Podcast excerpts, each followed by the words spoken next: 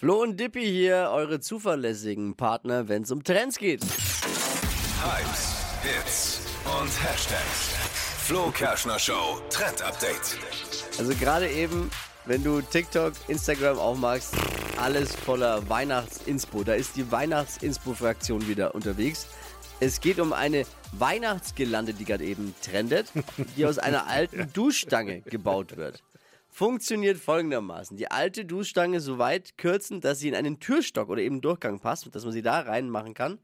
Einspannen und mit äh, Tannenzweigen umwickeln.